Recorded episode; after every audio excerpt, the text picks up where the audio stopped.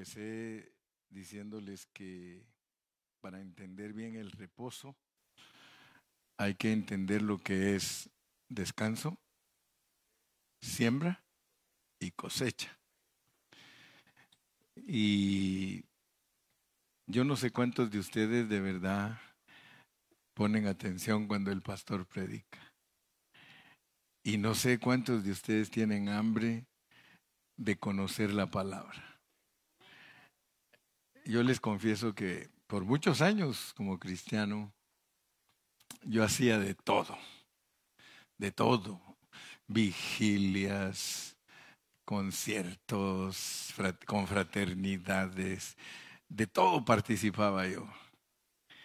Pero a la larga no, no conocía el propósito divino porque como que estaba perdiendo el tiempo. ¿No notaste tú eso? Que uno cuando tiene muchas actividades pero que no se enfoca en la verdad, se, se mantiene como dando vueltas, ¿verdad tú? Y por eso es que el pueblo de Israel en el desierto le tocó dar tantas vueltas.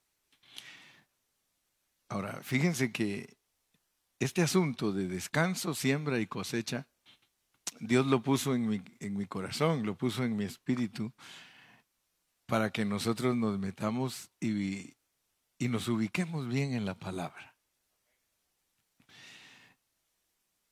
En el último mensaje que di, y perdónenme si repito a veces algunas cosas, pero es que yo quiero, quiero que estemos seguros que, que estamos aprendiendo. Fíjense que les dije yo en el mensaje pasado que cuando a un cristiano le preguntan, ¿usted qué piensa del reposo?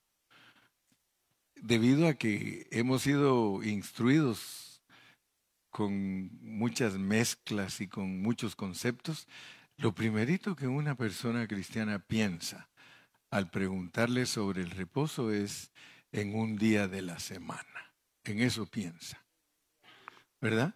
Dice, oh, dice, algunos pues es que hay que guardar el sábado y otros no, hay que guardar el domingo. Pero yo siento carga de hablar de esto porque dice el Señor que juró en su ira que no entrarían en su reposo. Pero, pero ¿cómo voy a saber yo a qué se está refiriendo Dios? Porque si ustedes le preguntan a un adventista qué significa que juró en su ira que no entrarían en su reposo, ¿saben qué le van a decir ellos? Los cristianos del domingo. Juró Dios en su ira que no entrarían al día sábado, por eso ellos no lo guardan. Fíjense qué barbaridades, qué barbaridades, pero los cristianos que no están instruidos dicen, de verdad. Y como Elena de White, que fue la apóstol de ellos, les enseñó que, les dijo que Dios le reveló a ella al ver los diez mandamientos que el cuarto mandamiento brillaba, que es guardar el día de reposo. Pero yo quiero que ustedes tranquilamente y así bien calmaditos aprendan la Biblia. Porque uno puede hablar de todo y no saber ni, lo que está hablando. Y noten ustedes, pues, noten que cuando nos dan la semilla del reposo, recuérdense siempre que en la Biblia una semilla es cuando por primera vez se va a mencionar algo. Casi todos los estudiantes de la Biblia a la primera mención de algo le llaman semilla. En inglés, the seed, the seed of the truth. Entonces, cuando en la Biblia por primera vez se menciona algo, y alguien quiere aprenderlo bien, tiene que seguirlo cuando se menciona la segunda, la tercera, la cuarta, quinta, hasta cuantas veces mencionen ese tema y llegar al final de la Biblia y estudiar todos, todos los versículos sobre ese tema y entonces la persona puede tener una enseñanza bien completa y bien balanceada. ¿Estamos de acuerdo? Ok. Entonces, cuando el Señor trabajó seis días Él descansó. Noten ustedes que la semilla, la semilla, es mostrándonos que Dios trabajó y que descansó, pero nunca vayan a tener la idea de que porque Él descansó se, se había cansado. ¿Verdad? Porque si nosotros creemos que, que eso es lo que Dios nos quiere decir, tampoco estamos tocando la realidad. Y fíjense que en el Nuevo Testamento hay un versículo que nos debe de llamar mucho la atención. A mí me llama mucho la atención. Juan 5.17. Juan 5.17. Y, y tenemos que saber en qué contexto dijo Jesús eso. Juan 5.17. Y Jesús les respondió, fíjense pues, mi padre hasta ahora trabaja. Y yo también. Mi padre hasta ahora trabaja y yo también. Y yo trabajo. ¿En qué contexto Jesús dijo eso? En el contexto de que sanó a un enfermo en el sábado. ¿Verdad? O sea que levantó a un hombre que estaba ahí en su lecho, dice, enfermo.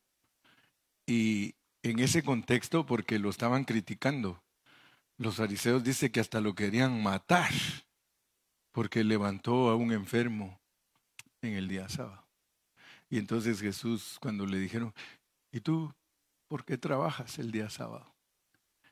Y miren lo que él les dijo. Mi padre trabaja y yo trabajo. ¿Qué les quiso dar a entender? Pensemos. Pensemos, lo están acusando de que está trabajando.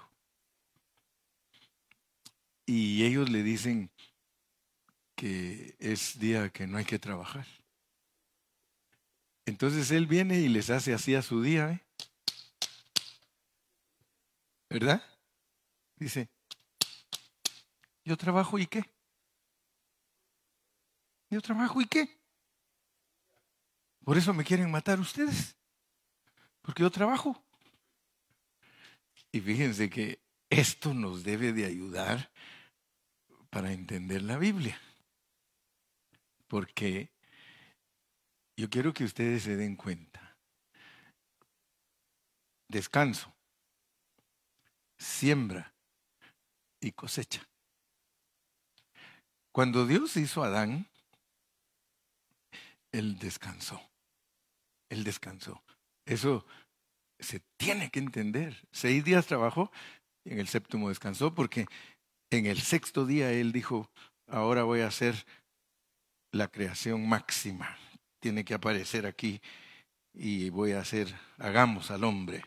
Y lo formó y entonces él estaba, ah, y ahora sí pues, a descansar, a descansar. Yo les podría decir, si quieren entendérmelo bien, ahí nos vemos, Adán, ahí nos vemos, Eva, ahí los dejo, me voy a ir a descansar. Me voy a ir a descansar, me voy a ir a mi sábado. Fíjense lo que es la semilla, porque la semilla es lo original. La semilla es lo que tiene que entender uno, cómo se va a desarrollar a través de toda la Biblia para no errar. La semilla era entonces que el descanso es satisfacción, que el descanso es, ah, estoy contento, ahora puse a mi hombre creado en el jardín, en el paraíso, creced, multiplicad, henchid la tierra, wow, me voy a a descansar. Y en lo que él se va a echarse una su siesta, el diablo viene y le echa a perder el trabajo. Entonces, ¿qué tiene que hacer él? Trabajar. Por eso Jesús dice, mi Padre trabaja. Mientras ustedes estén enfermos, mientras ustedes estén pasando por la calle de la amargura, mi padre tiene que trabajar. Ahora, fíjense pues, ¿para qué trabaja él? Bueno, tiene que levantar a ese que le hizo, a ese que le interrumpió el descanso. Lo tiene que levantar. Y entonces dice, bueno, ya hay aquí unos cuantos hombres, pero todos están echados a perder, yo tengo que trabajar. Voy a escoger a este, este. Y se va a llamar descanso. ¿Sí o no? Noé quiere decir descanso. Ay, ay, ay, ay, ay. Les dije, descanso, siembra, cosecha. Quiero que los hombres entiendan que me echaron a perder mi descanso, pero voy a levantar a un hombre que sí me hace descansar. Y ustedes lo leen y dice, perfecto era Noé en todas sus generaciones. Y tas, tas, tas. Y le dijo, ponte a predicar, mijito. Diles a todos que los voy a destruir. Diles. Diles a todos que los voy a destruir, que voy a acabar todo ser viviente. Y vas a, vamos a sembrar. Porque la predicación es sembrar. Y aquel predicaba todos los días. Pero le dijo, durante estés predicando, tienes que estar serruchando y martillando y haciendo un arca. Entonces eh, Dios trabajaba a través de Noé. Noé estaba sembrando, predicaba, arrepiéntanse, viene un juicio, viene un juicio, viene un juicio a esta tierra, arrepiéntanse todos. Porque si ustedes no se arrepienten, el juicio los va a matar. Ustedes van a perderse. Pero si ustedes hacen caso, mire, me dijeron que hiciera un arca para meter a todos los que quieran entrar allí y se salven de esa lluvia. Y como nunca había llovido, todos decían, ¿cómo van a creer ustedes que va a caer agua del cielo? No, tú estás loco.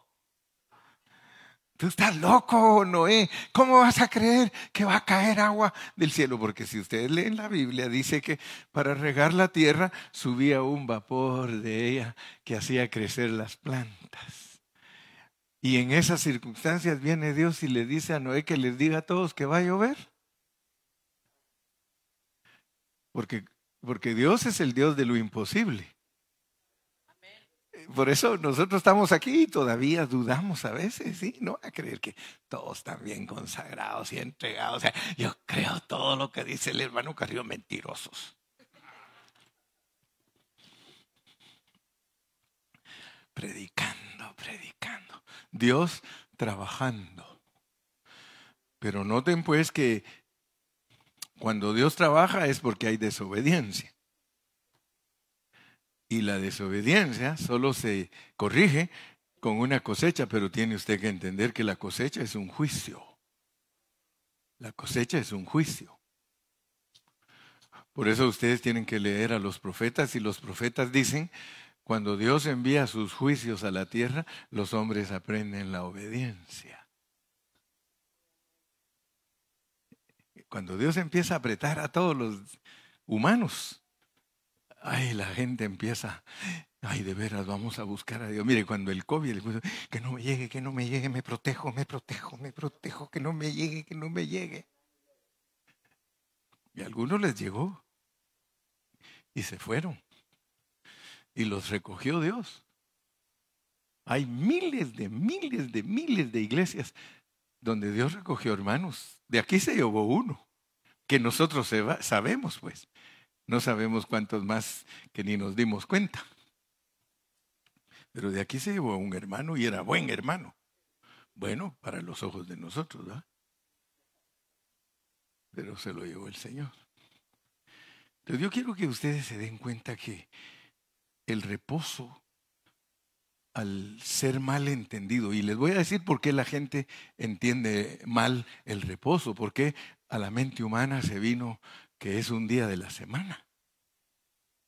Porque resulta que después que Dios comenzó su segunda fase, porque la primera fase, la primera fase, Él descansó cuando, cuando puso al hombre en el, en el paraíso, luego mandó la predicación con Noé y mandó el diluvio y, otra vez descansó Dios. Y, y muchos, por eso es que dicen que Dios es malo, ¿verdad? Porque manda juicios. Pero el asunto es de que cuando ya mandó el diluvio y empieza la segunda fase, Noé se llama descanso y con él comienza. Y otra vez Dios dice, Noé, ahí te dejo, me voy a ir a dormir, voy a ir a descansar. Y se va y apenas va a empezar a echarse su siesta cuando, Señor, las naciones están perdidas, todos están perdidos, están en la idolatría y en la rebeldía. Señor, ¿qué tiene que hacer Dios? Trabajar. Trabajar. ¿Y ahora qué hizo? A ver si ustedes ponen atención y leen la Biblia. ¿Llamó a quién? De las naciones, llamó a Abraham. Y dijo, Abraham, Father Abraham, have many sons. Many sons have, has, ¿verdad? Eh, yo, en mi inglés, ustedes canten. Have many sons. Have, have many sons. Y Abraham tuvo muchos hijos. Y le nació Isaac. Y le nació Jacob. Y Jacob tuvo doce hijos. Era mexicano, ¿sí? Doce hijos y una hija, hermano. Oiga. Y Dios dijo, ya formé mi pueblo, trabajé, y ahora que les di leyes, porque los saqué de la esclavitud y todo, y los metí al desierto, y les doy una promesa. Si todos ustedes se portan bien, heredan la tierra. Se portan bien, heredan la tierra. Y fíjense que Dios trabajó con ellos 40 años en el desierto. Y como Él cumple sus promesas, porque Él sembró, Él sembró con el pueblo de Israel, sembró, sembró, sembró. Pero el pueblo de Israel, ¿qué fue? Rebelde, murmurador, contencioso. ¿Qué hizo Dios? Dice que en el desierto se quedaron todos postrados, todos. Pero Josué y Caleb creyeron. Ellos dijeron, Él está sembrando, Él está sembrando, Él está trabajando, porque nosotros somos rebeldes, pero Él está trabajando. Entonces Dios, ¿qué pasó? Les mandó juicios. Y cuando los juicios vinieron, se murió la mayoría, dice la Biblia. De la mayor parte de ellos no se agradó Dios, juró en su ira, no entrarán a mi reposo, pero entró un remanente. Entraron dos jóvenes que tenían un espíritu diferente y todos los hijos que les nacieron que estaban chiquitos. Entraron y, muchos hombres que Dios permitió que entraran y Dios otra vez descansó otra vez descansó. Dijo, tengo mi pueblo, ya lo metí a la tierra prometida, bla, bla, bla, bla, bla. Pero noten que en el camino, en el camino es donde uno se vuelve religioso. Porque a ellos les dijeron lo que era el reposo. El reposo era que Dios estuviera satisfecho. Esa era la semilla. Pero cuando los, les dio leyes, les dijo que guardaran un día literal. Y muchos hermanos no entienden cómo es que Dios funciona. Y yo por eso oro, hermano, y oro y oro y le digo, Señor, que cuando yo hable, mis hermanos me entiendan. Porque si yo hablo y hablo, pero ellos no me entienden, Señor, estoy frito y sin manteca. Si ustedes no captan lo que el hermano Carrillo les enseña, ustedes son a dónde va Vicente, a dónde va toda la gente.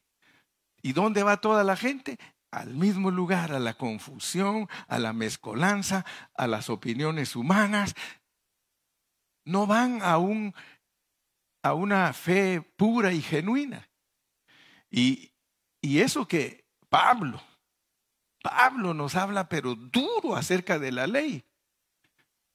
Nos dice que la ley no es la meta de Dios, que la ley, y, y, por eso los hebreos no querían cruzar el río de la religión a la gracia. Y Dios quería que, que ellos cruzaran el río, que dejaran de ser los que eran dirigidos por la ley, porque miren lo que dice Ezequiel 20:25.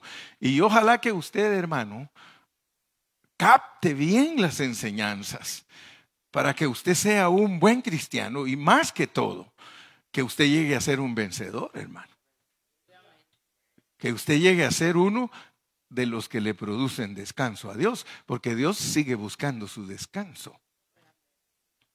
Él durante toda la historia de, que, que, está registrada en la Biblia, Él todo el tiempo quiere descansar, pero no lo hemos dejado descansar. Gracias a Dios que al final de la Biblia descansa eternamente con la Nueva Jerusalén.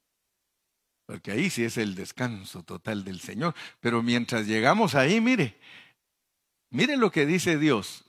Por eso yo también les di estatutos que no eran buenos y decretos por los cuales no podrían vivir. Yo no sé qué hacen los judíos al leer esos pasajes, hermano, yo no sé. Pero de seguro, como no tienen revelación, se quedan como aquella hermana que les conté. Ah, ah. Fíjese que yo lo quiero exhortar a usted en esta noche, porque usted es bendecido. Yo soy bendecido porque nosotros entendemos lo que ellos no entendieron. Ellos no entendieron que les dio mandamientos que no eran buenos. Fíjese que nosotros somos bendecidos. Usted ha oído tres expresiones de parte del hermano Carrillo. Usted ha oído tres expresiones que yo le he dicho que se llaman funciones de la ley.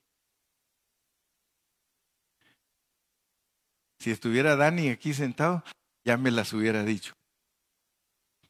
Porque a Dani se le quedaron. A Dani se le quedaron, a él se le quedaron las tres funciones de la ley. Si usted lo llama por teléfono y dice, dice el hermano Carrillo que nos dé las tres funciones de la ley, se las da, se las da. Ojalá que eh, los que están aquí también las recuerden. ¿Cuál es la primera? ¿La primera? La primera función de la ley es que usted sepa quién es Dios. Para eso fue dada la ley, para que usted sepa quién es Dios. La segunda función de la ley, ¿para qué es? ¿Quién sigue? ¿Solo van a dejar que Iván las diga las tres? Ricardo, ¿cuál es la segunda?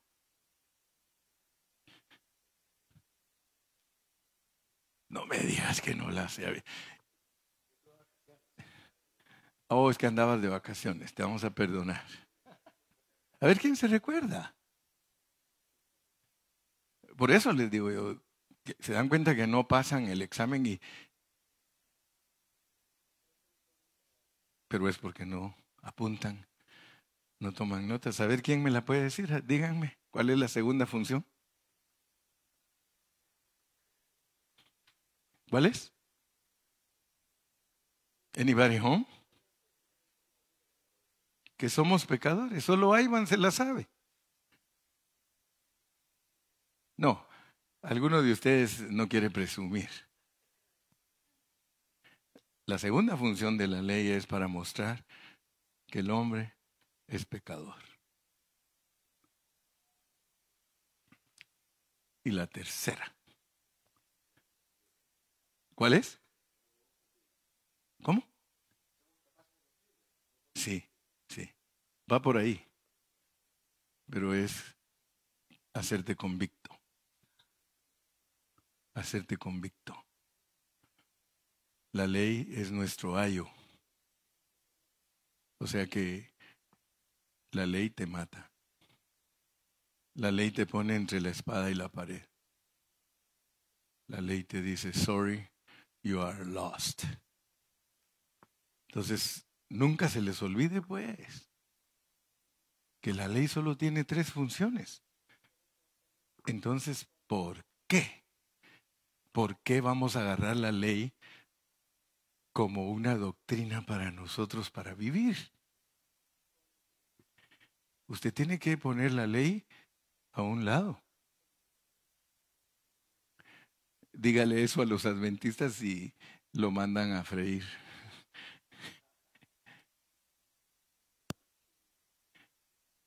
¿Cuántos están despiertos?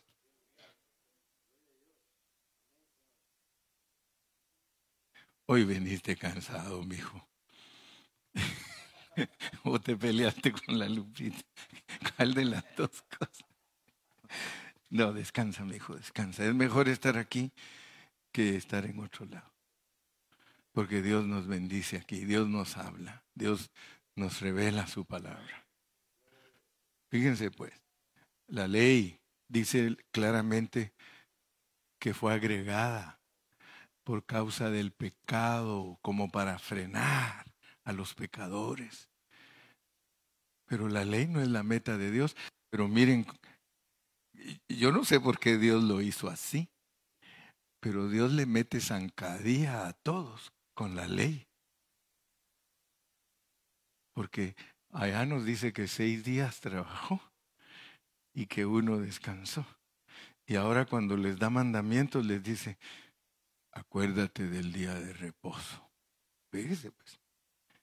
Pero uno tiene que tener cuidado porque Ezequiel dice, les voy a dar estatutos que no sean buenos y decretos por los cuales no puedan vivir. Pero hay que tomarlo en una forma entendible. Les está diciendo, esta ley se las voy a dar, pero no es la que les va a dar vida. No es la que les va a dar vida. Pero noten pues que todos se quedaron estancados. Hay que guardar el sábado. Hay que guardar el sábado no entendieron que el reposo era tener un Dios satisfecho. La semilla la tergiversan cuando pasan por la ley. Por eso, hermano, la ley para ti, escúchame bien, no es para que te quedes allí. Algunos se enamoran de los diez mandamientos. No matarás no mentirás, no robarás. Y cada día miente y cada día roba y cada día...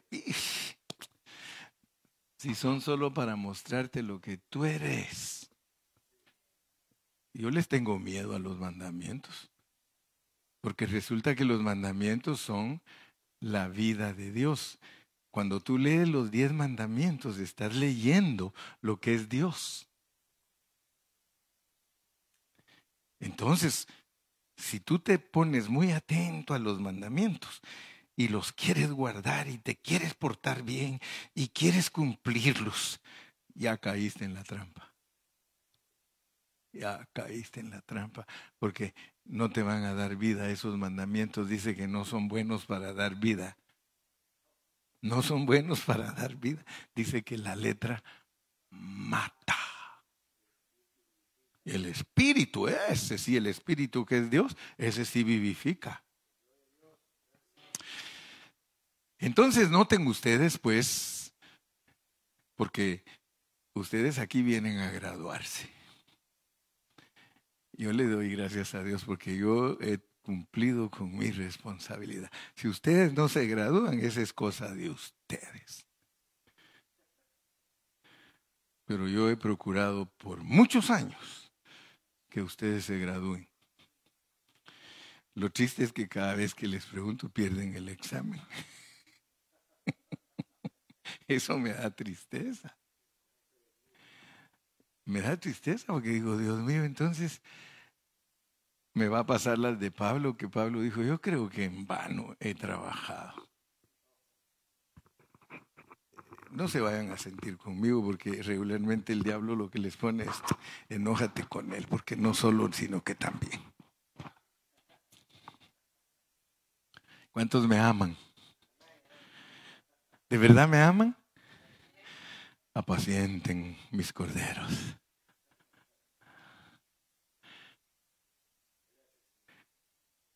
Viene una cosecha. Ahorita estamos en la época de sembrar. Gracias a Dios que estamos en la época de sembrar. Y esto es lindísimo, hermano, cuando uno lo logra entender.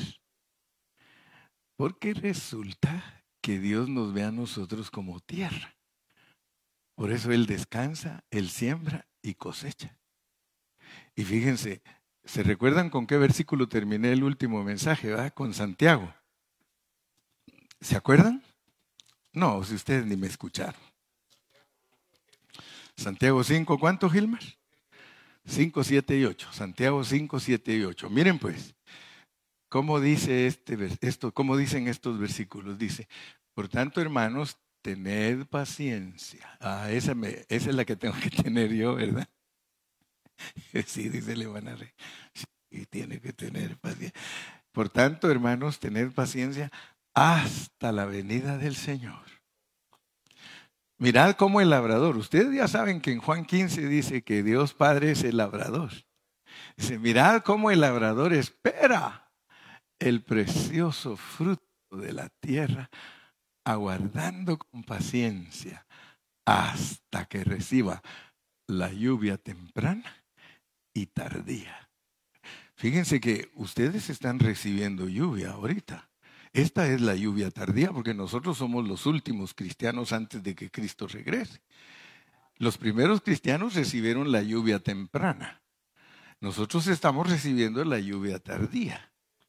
Y ustedes saben que la lluvia hace madurar el fruto. Los mensajes que predica su pastor son para que ustedes maduren, porque es un aliciente, es un incentivo que Dios nos está dando para que nosotros maduremos. Amén. Ok. Dice el 8. Tened también vosotros paciencia y afirmad vuestros corazones porque la venida del Señor se acerca. Eso me hizo llorar a mí, hermano, porque yo dije, Señor, tan bueno eres que estás esperando que nosotros maduremos y nos tienes paciencia. Pero ustedes tienen que entonces entender que para que se recoja la cosecha de nosotros, tiene que haber un juicio. Es más, dice, el juicio comienza. Entonces Dios quiere entrar a su descanso. Pero Él dice que Él jura que no entraremos en su, en su, descanso. Dice que los desobedientes no entraremos en su descanso. Porque el descanso es el descanso de Él. Él quiere descansar. ¿Y cómo descansa Él? Teniendo gente obediente. Si aquí no hay gente obediente, Él no descansa. Él tiene que seguir trabajando, pero Él dice, se me van a acabar los seis días y ustedes no se dejan trabajar. Y fíjese que los seis días, yo en mi manera de ver las cosas, y no sé cuántos de ustedes de verdad estudian la Biblia con un corazón sincero, en mi manera de ver las cosas, ya estamos viviendo minutitos del séptimo día. El año 6000, yo creo que solo porque alguien perdió los cálculos por ahí, pero de acuerdo a todo, si, si todo va exacto, ya estamos en los primeros segundos tal vez del séptimo día, que es el milenio. Porque seis días trabajó y uno descansó. Y Pedro dice, no ignoréis que un día son como mil años y mil años como un día. Él quiere entrar a su descanso. Pero para entrar a su descanso necesita gente obediente, necesita Josué, Noé, necesita Enox, necesita eh, gente que de verdad esté por su propósito.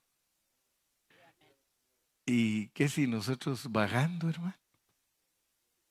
Divagando, dice que el pueblo de Dios en el desierto, divagando.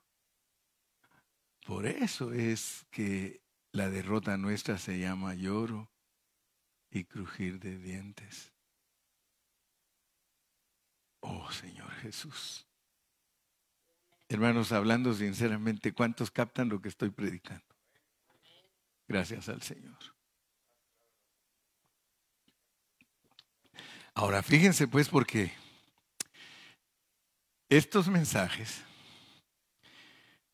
son maravillosos cuando usted logra ver el desarrollo de la semilla. Entonces usted entiende que Dios está buscando un descanso. Ahora noten pues, porque a mí me toca enseñarles a ustedes muchas cosas. Y gracias a Dios que cada día Dios me ha dado la sabiduría, porque yo no sabía muchas cosas antes. Yo ahora creo que soy un mejor pastor, que soy un mejor maestro, que soy un mejor cristiano, porque mi batalla, mi lucha no ha sido fácil. Yo he tenido que renunciar a mi carne no crean que es fácil renunciar a la carne, si ustedes ya saben cómo es eso. Pero sin embargo yo estoy peleando mi batalla. Y el diablo siempre me quiere derrotar y, de, repente como que ya me derrote. No, hay poder en Jesús. Y ahí vamos otra vez. Y como dice que eh, eh, lo, lo, que vale es levantarse y seguir adelante. La, Ahora fíjese, pues por eso dice aquel canto que canta el, el cowboy cumbia. Él canta, él dice, y me di cuenta que lo que más duele no es la resbalada, ni, ni tampoco la caída. Lo que verdaderamente duele es la levantada.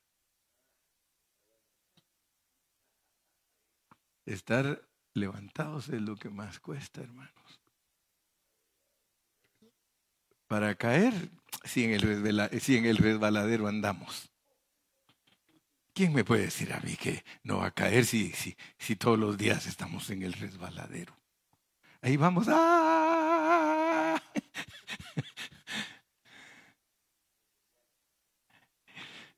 Pero gracias a Dios, y les dije esto por una razón, porque ahora van a entender más los temas. Yo no creo que a ustedes se los vayan a chanflear en el sábado. Yo no creo que los vaya a engañar a alguien con la enseñanza del sábado. Lo dudo. Aunque a veces me da tristeza porque 15 años de estarles predicando a algunos y ¿a dónde anda? Con los sabáticos. Ay, Señor Jesús. Créanme, en estos 42 años de pastor, 20 años un hermano conmigo y luego, hermano, ¿y qué pasó? E, es que me volví testigo de Jehová. Ay, Señor Jesús. Me dan ganas de irme a llorar. Digo yo, ¿qué tiene esta gente en la cabeza? En mi muro hay un hermano que puso unas cosas y no las quité. Quiero que lo lean ustedes, lean mi muro, José Carrillo. ¿Cuántos ya se dieron cuenta de lo que pusieron en mi muro? Tampoco, ya vieron que me critican que me mantengo en el Facebook y ni siquiera leen lo que está pasando con el pastor en el Facebook. Pobrecito.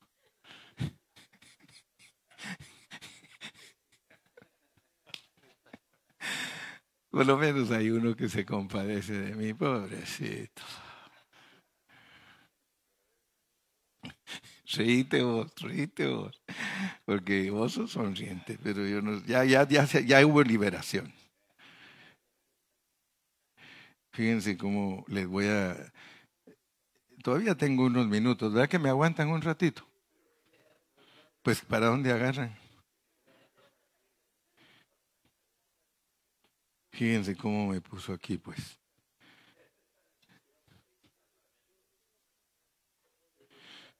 ¿Ya viste, va, Iván? Pues hay dos, dos pequeños videitos en mi, en mi muro, José Carrillo. Hay dos videitos, uno habla del reposo y el otro del reposo, y empiezo a hablar del diezmo. Porque este cuate, miren lo que puso. Yo, yo a este hermano, hace como unos dos años, me gustó mucho algunas cosas que escribió y, yo le hablé por teléfono. Y le dije, él se pone ahí, Pepe Pepío Pepe. Sí. Pero es un viejito, es un anciano, ya está viejito, yo creo que es más grande que yo o se mira más grande que yo. Pero la cosa es de que escribió hace unos dos años unas cosas muy bonitas que a mí me impresionaron. Y yo le dije, te doy la diestra. Qué bonito lo que escribes, hermano, le digo. Creo que vive en España. Y entonces ya traté de entablar una plática con él, pero inmediatamente me di cuenta que tenía un espíritu de contención. Porque yo le empecé a decir unas cosas, no, no, no, ¿qué vas a creer? Que eso no es así, que no sé cuánto. Hijo, le dije yo, ¿dónde me vine a meter, Señor Jesús? Y yo que te creía. Muy seria soy. Está meditando. Gloria a Dios. Dice, la verdad os hará libres. Así puso. Dice, hay muchísimas personas, debido a sus guías y líderes pastores ciegos, que por no estar en la unción ni en el Espíritu Santo, se les ha abierto el entendimiento para poder comprender las escrituras, llevando una doctrina equivocada. ¿Va bien? Y lo que se recibe de la gracia, no lo dan por gracia, sino que por salario, por el diezmo. ¿De quién será esa doctrina? Porque existen dos pactos. Uno dado por Moisés, la ley, y el otro dado por Jesucristo, la gracia. Bueno, ahí lo leen ustedes porque está largo, no lo voy a leer todo, pero lo que quiero decirles es que Él habla la verdad, pero con, una, con un espíritu de contención, porque otro hermano le escribe y le insulta totalmente. El otro hermano bien educadamente. Y entonces dije yo, a mí me hizo lo mismo. Yo educadamente le hablaba y él me atacaba y, y, me hacía creer que yo soy un asalariado y que soy un pastor que me aprovecho de las ovejas porque les pido el diezmo. Fíjense pues todo. Y por eso le doy gracias a Dios, porque ustedes saben que eso es lo que lo hace a uno buscar la verdad. Cuando alguien lo ataca, cuando alguien le dice tantas cosas. Ahora, fíjense pues, si alguien no está bien preparado en la Biblia y lee a este hermano, se pone contra el hermano Carrillo y le empieza a decir al hermano Carrillo que es un asalariado, que es un ciego, que le pide diezmos a la congregación. Yo quiero que todos ustedes tengan bien claro cómo es esta iglesia, cómo es este ministerio, porque si no, ustedes al oír otros predicadores ni siquiera van a saber en dónde están. Y ustedes tienen que saber en dónde están. Porque todos ustedes son testigos, yo les he dicho, procuremos ya no usar la palabra diezmo usemos el vocabulario de Pablo. Pablo le llama ofrendas. Ofrendas. Eh, una vez me dijo Iván, como que notó pues que yo estaba tratando de, cambiar eso. Dijo, ay, su ofrenda, pastor, ¿verdad? Como que decían algunos, ¿cuántos me han oído decir eso? Me han oído decir que, que nosotros deberíamos de quitar de nuestro vocabulario la palabra diezmo en lo que corresponde a dar nuestro dinero. Pónganle ofrenda, pónganle ofrenda. ¿Saben por qué? Y les voy a decir por qué. Hoy van a descubrir ustedes una gran verdad. A ustedes les doy las primicias, porque antes de salir a predicar a otros lados, a ustedes, ustedes gozan de las primicias. Fíjense pues, la semilla del diezmo. ¿Cuántos entendieron la semilla del reposo? La semilla del diezmo está en Génesis. No les voy a dar muchos versículos hoy, después lo voy a explicar en Facebook. Pero miren, la semilla del diezmo está en el capítulo 12 de Génesis. ¿Cuándo aparece el diezmo por primera vez? Aparece con Abraham. Amén. Tenemos que ver bajo qué contexto se nos puso la semilla del diezmo. Porque resulta que el reposo es Cristo. Ahora descubran, el diezmo es Cristo. El diezmo es Cristo. Y la semilla es una sombra. Y la sombra que nos ponen del diezmo es a un hombre que rescata a su sobrino que lo habían capturado y le habían quitado todos sus bienes. Y noten pues, noten que el diezmo en la semilla tiene que ver con el amor que nosotros tenemos para nuestros hermanos. Pero, ¿qué problema hay? La semilla siempre va a encontrar la zancadilla de quién? ¿Quién les dije que nos mete zancadilla? ¿Con qué? ¿Qué dije, hermanos? Please. Eso, gracias Gilmar. Es que ustedes, alguno tiene que contestarme para que no me sienta yo tan triste. El reposo pasa por la ley y se vuelve religión. El diezmo pasa por la ley, se vuelve. Acuérdense que estamos hablando de Cristo. Estamos hablando de Cristo, hermanos.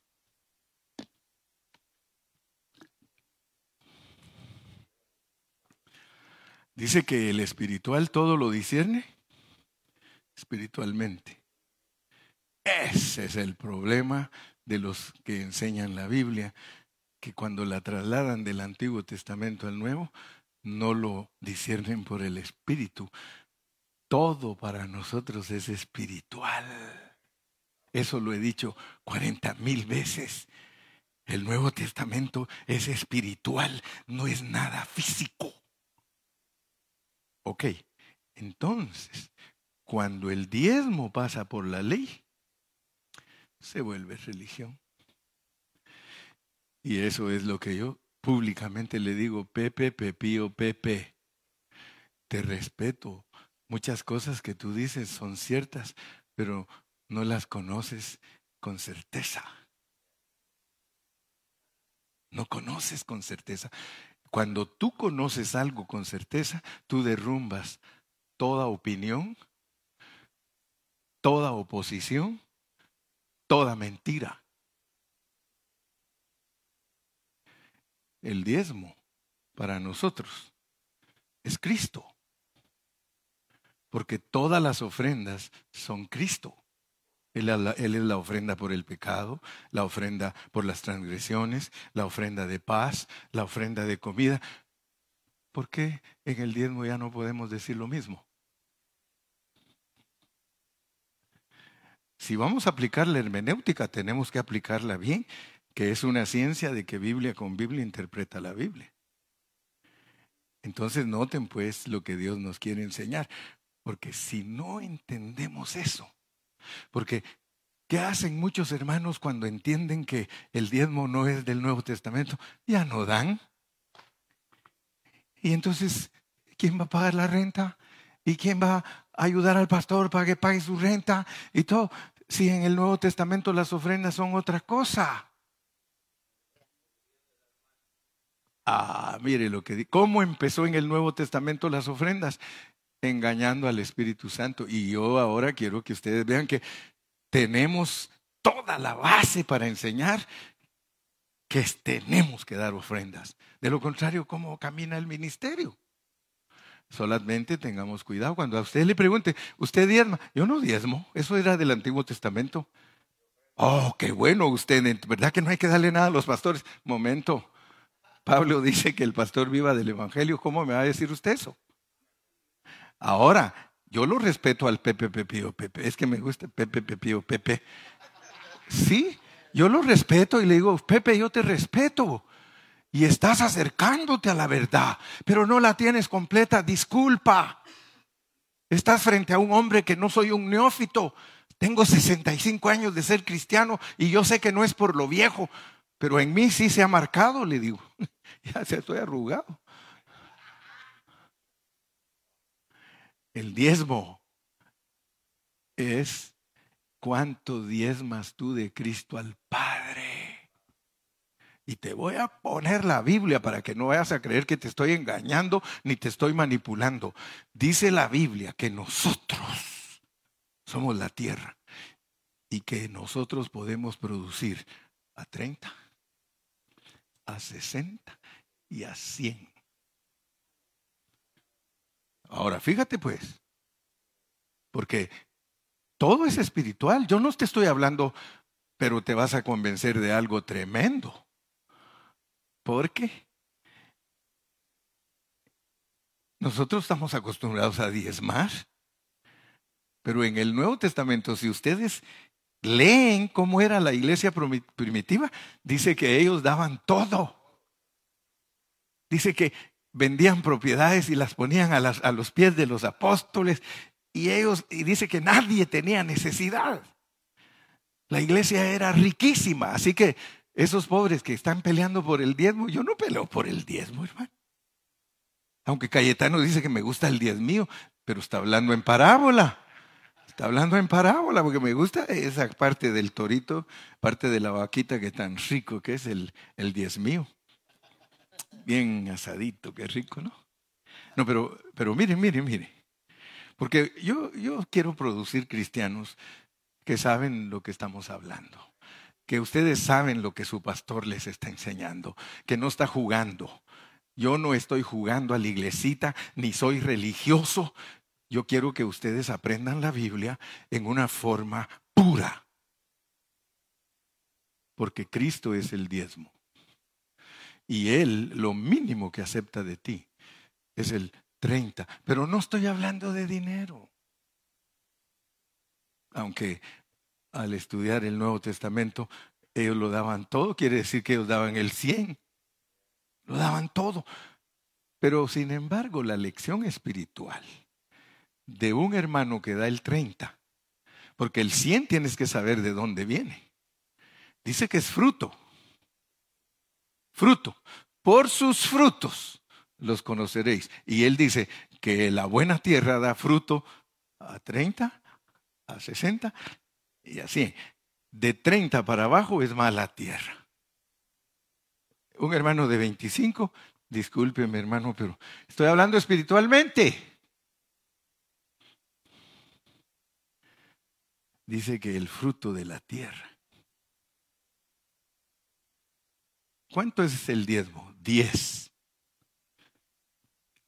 Lo mínimo que tú puedes tener es tres características del fruto del Espíritu para calificar como buena tierra. Amor, gozo, paz, paciencia, benignidad, bondad, fe, mansedumbre, templanza. Ese es el cien. Ay, hermanos, esto es preciosísimo. Esto es maravillosísimo. ¿Cuánto diezmas tú, hermano? ¿Te das cuenta que si alguien me, me, está escuchando, ya vieron, otro pastor que pide dinero, no estoy pidiendo dinero, estoy hablando de tu vida espiritual. ¿Cuánto diezmas? ¿Cuánto diezmas de tu vida espiritual? Porque si solo estás diezmando tu dinero, pero no diezmas tu vida espiritual, al lloro y al crujir de dientes con todo y diezmos.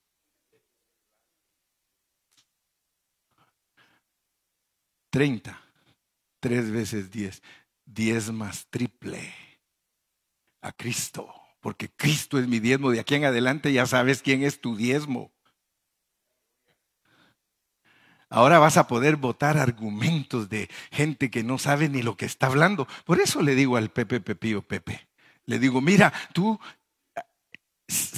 mira, hablando con sabiduría humana, estás tocando la mitad de la verdad.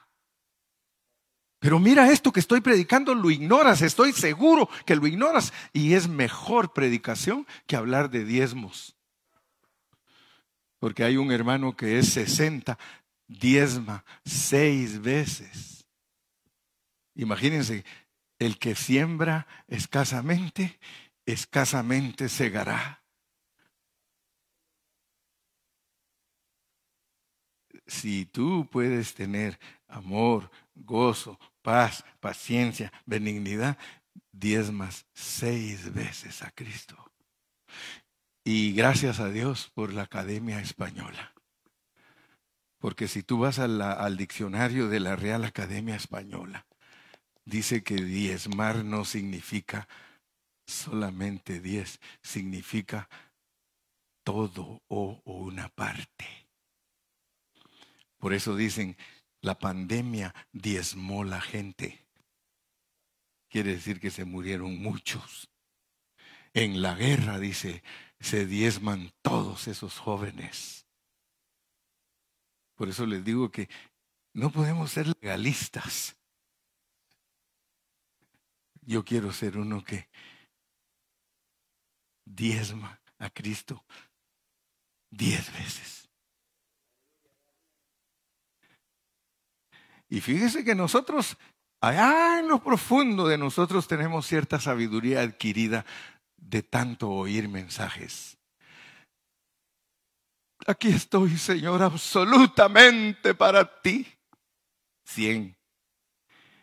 Y el Señor le dice, ni veinticinco. Tómame, Señor. Tómame, soy tuyo todo tuyo. Como el marido que le dice a la mujer, a la esposa, todo tuyo, mija, y con otra.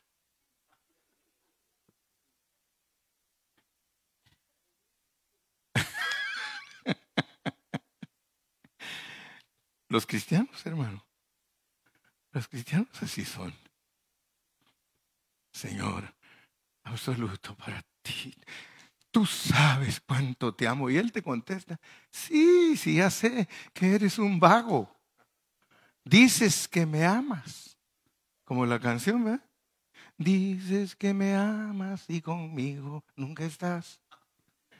Dices que me amas y no tengo tu calor.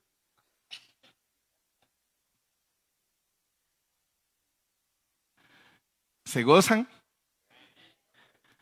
¿Se dan cuenta cómo se pasa el Antiguo Testamento al Nuevo? Si no lo sabes pasar por la zancadía, llegas al Nuevo Testamento con muletas. Te lo estoy ilustrando.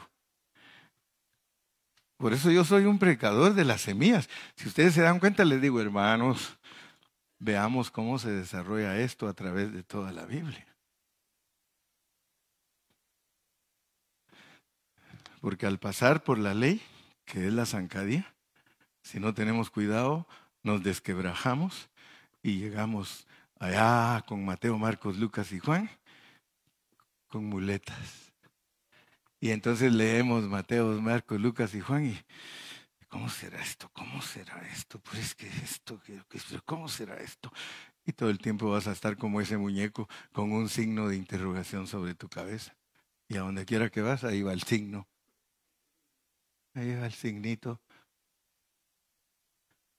Pero qué bueno cuando vas con dos rayitas así y un punto arriba de, de ella y abajo en la otra y vas así, vas admirado. Híjole. Yo prefiero, hermano, porque el signo de interrogación es una serpiente. La serpiente es la que nos tiene llenos de dudas. Las dudas vienen de la serpiente. Por eso el signo de la pregunta es, toda pregunta, hermano, es una serpiente. ¿Me quieres?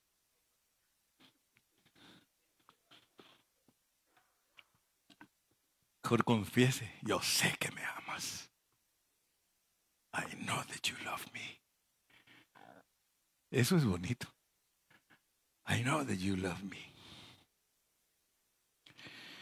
Si les hiciera un examen ahorita de descanso, siembra y cosecha, ¿creen que lo pasan? Traje las hojas para... No. ¿Creen que lo pasan? ¿Verdad que este es el hablar divino? Bueno, esto bota todo. ¿Por qué están peleando los cristianos entre ellos por el diezmo? Que es ladrón el pastor, que aquí, que allá, que no sé cuánto. Yo les digo, peleen todo lo que quieran, yo estoy disfrutando. Entonces ellos creen que les estoy diciendo que disfrutando los diezmos. Yo estoy disfrutando a Cristo. Y a eso son añadiduras, hermano. El apóstol Pablo es bien claro, él dice que hay que dar para las viudas, hay que dar para los pobres, hay que dar para el pastor, hay que dar para los edificios, para que haya funcionamiento. Y, muchos pues atacan a los cristianos porque dan su diezmo. De aquí en adelante, todo te pregunta, ¿usted diezma? Por la gracia de Dios, no, yo ofrendo. Porque a la larga, hermano, la ofrenda es más que el diezmo. La ofrenda es más que el diezmo. Porque la ofrenda eh, no tiene una cantidad específica. Aunque si la tiene, algo que ya vimos 30, 60 y 100. Pero ¿quién va a dar el 100, hermano? Solo la viuda. Solo la viuda dice la Biblia que dio todo lo que tenía. ¿Sí o no? Pero los pastores, eso sí, yo estoy de acuerdo que tenemos que ser muy éticos, muy eh, responsables, muy honrados, que no seamos codiciosos del dinero, no amar el dinero, hermano. Yo siempre le pido a Dios no amar el dinero. A mí me regalan mucho dinero, hermano, y prefiero estarlo regalando. Yo regalo, yo regalo. ¿Sí? A mí hay hermanos que me invitan a comer y me gusta porque ellos pagan. Pero hay momentos que yo digo, déjame pagar a mí hoy, porque no quiero ser gorrón. Yo quiero pagar hoy. ¿Sí? Porque el amor al dinero es la raíz de todos los males. Pónganse de pie antes que se duerman. Ya terminamos hoy. ¿Están contentos? Yo estoy muy contento porque imagínense ustedes la carga que tengo en mi espíritu, siempre ando cargando todo eso ahí y ya cuando lo suelto, ya descanso. Y a recibir más, pues, a seguir cargando la batería para que en la próxima reunión